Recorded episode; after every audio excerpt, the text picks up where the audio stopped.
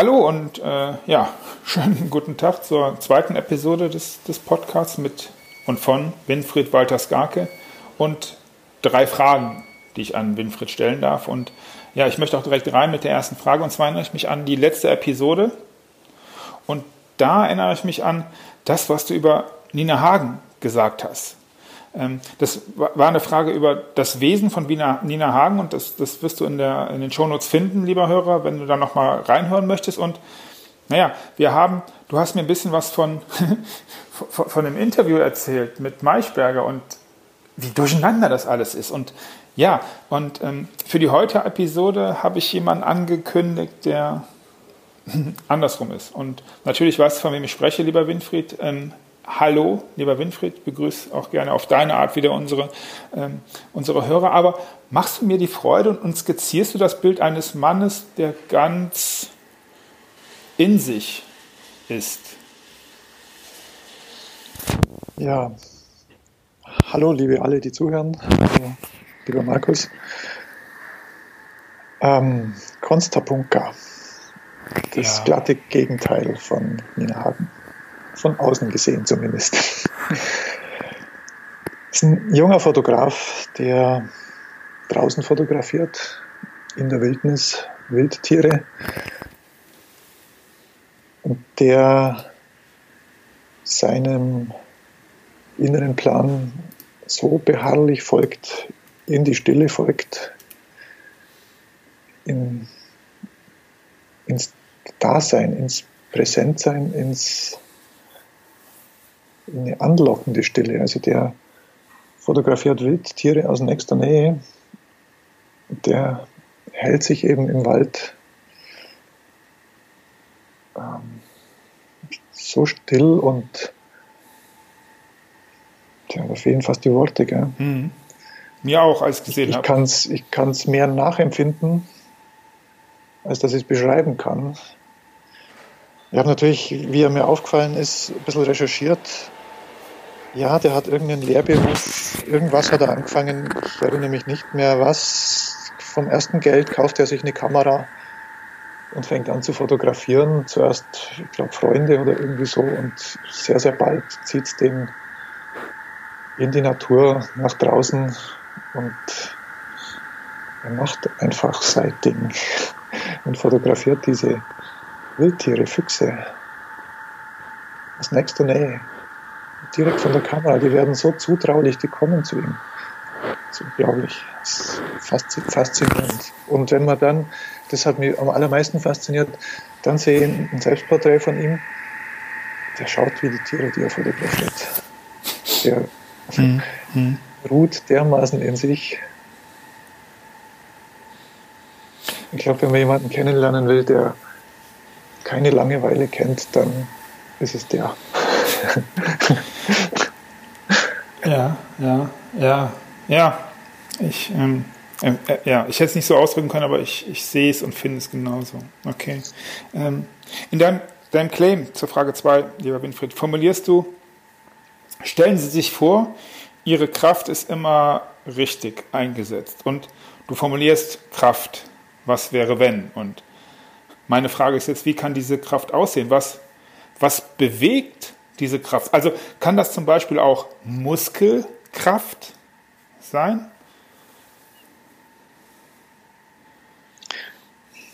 Ja, es geht um eine andere Kraft und warum ich gerade gezögert habe, in einem Ausnahmefall wird es dann auch Muskelkraft sein können.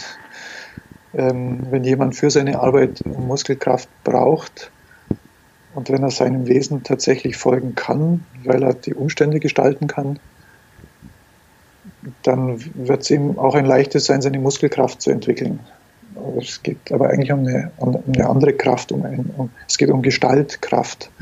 Also Dinge gestalten zu können, die Kraft dafür zu haben, die Dinge zu gestalten, ähm, die man gerne gestalten möchte, weil oft ähm, oder auf, auf seine Art zu gestalten.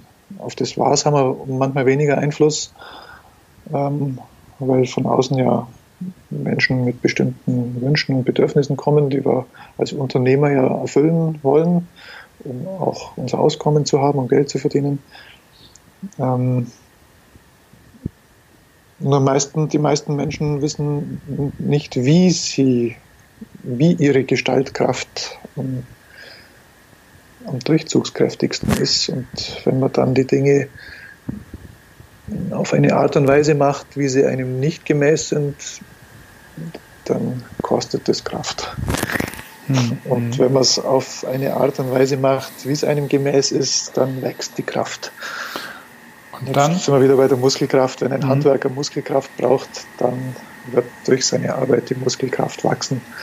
Wenn es insgesamt ihm gemäß macht, ich meine jetzt nicht die Technik, wie Fliesen zu legen sind bei einem Handwerker.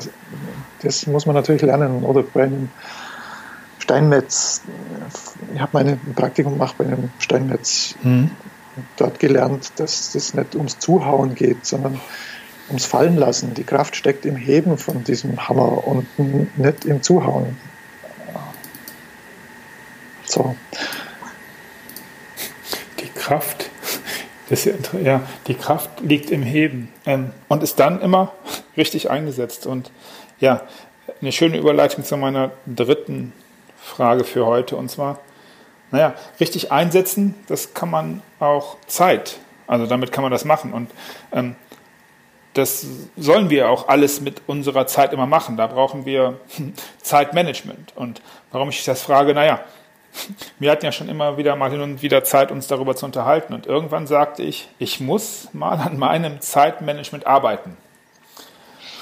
Uiuiui, ich erinnere mich an eine kleine Diskussion. Ähm, das fand ich so spannend, dass ich es mir aufgeschrieben habe. Und ja, jetzt heute, Episode 2, scheint mir ein sehr guter Zeitpunkt dafür zu sein, um dich zu fragen, magst du ein wenig skizzieren, also unseren Hörern skizzieren, ähm, den Bezug zu deiner Arbeit, zu Zeitmanagement, zu dem, über was wir diskutiert haben und, und warum das immer mal so ein bisschen Spannung gibt. Ja, da stecken einige Aspekte drin. Also ich wollte früher meine Zeit auch gut planen und habe mir so Zeitplanbücher gekauft die Anleitungen dazu gehört und gelesen. Und hatte dann einen Kunden, da kann, konnte es durchaus vorkommen, dass man eine halbe Stunde, eine Dreiviertelstunde vor seinem Zimmer gewartet hat, bis man endlich fortgelassen worden ist. Und dann hatte ich mal von irgendeinem Vertriebsseminar gehört, maximal zehn Minuten und dann gehen und sich einen neuen Termin geben lassen. Das hatte ich dann beim nächsten Termin ausprobiert. So muss man es eigentlich sagen. Ja. Ich bin zur Vorstandssekretärin gegangen und gesagt, also es muss wieder gehen nach zehn Minuten. Äh, die hat mich dann freundlich gebeten, doch noch zu warten. Ähm, hat kurz ihren Chef informiert. Und dann habe ich tatsächlich weiter gewartet. Und er kam dann zwischendrin auch raus, hat mir kurz erklärt, was los ist, warum er die Zeit noch braucht und ist dann wieder verschwunden. Und ich habe dann tatsächlich da eine, eine Dreiviertelstunde gewartet, bis er mich vorgelassen hat. Und dann habe ich gemerkt, was es bedeutet, jemandem seine ganze und volle Aufmerksamkeit zu schenken. Weil die hatte ich dann. Und dann hat also die, die Zeitplanung für diesen Tag plötzlich überhaupt keine Rolle mehr gespielt. Die Vorstandssekretärin hat den nächsten Termin gecancelt und erst der übernächste Termin hat wieder stattgefunden. Also von dem habe ich dann letztlich gelernt, dem, was man tut, die, vollst, die volle Aufmerksamkeit zu schenken. Und zwar so lang, bis es zu einem Punkt kommt, dass das Ding erledigt ist und nicht nach einer halben Stunde, so jetzt müssen wir aufhören, weil jetzt kommt mein nächster Termin und während dieser halben Stunde ist dann die Aufmerksamkeit auch bloß halb, weil man ja immer auf die, also darauf achtet, dass man das in dieser geplanten Zeit hinbringt. Das habe ich dann, nachdem ich, nach diesem Erlebnis ist mir das öfter aufgefallen, dass ein fixer Endtermin Energie aus dem momentanen Termin rausnimmt. Mhm. Also auf ganz seltsame Weise. Obwohl es den anderen Effekt auch gibt, dass man, wenn man auf einen Zielzeitpunkt hinarbeitet, Entscheidungen trifft. Ob die wirklich besser sind als die, mit denen man sich voll und ganz auf das Thema einlässt, weil es jetzt dann ist, weil jetzt die Menschen da sind, mit denen man reden kann, mit denen man es erledigen kann. So, das ist jetzt einer von den Aspekten, die mir vorhin hm. gekommen sind.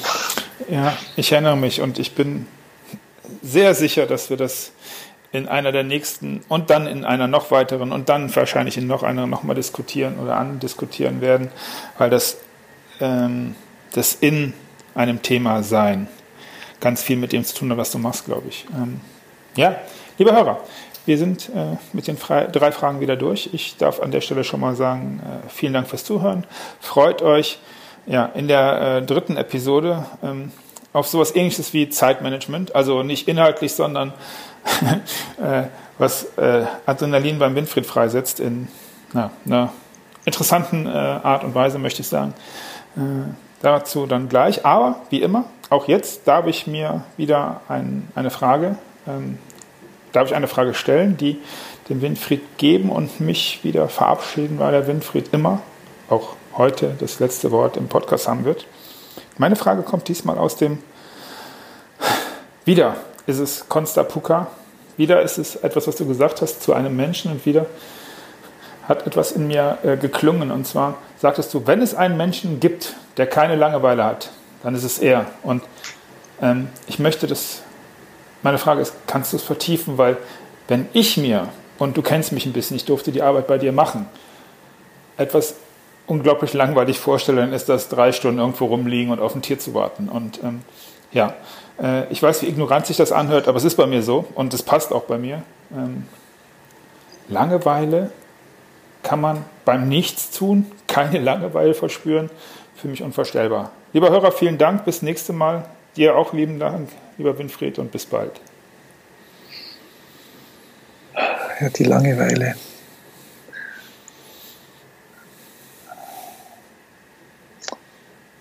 Seltsamerweise steckt für mich in Langeweile,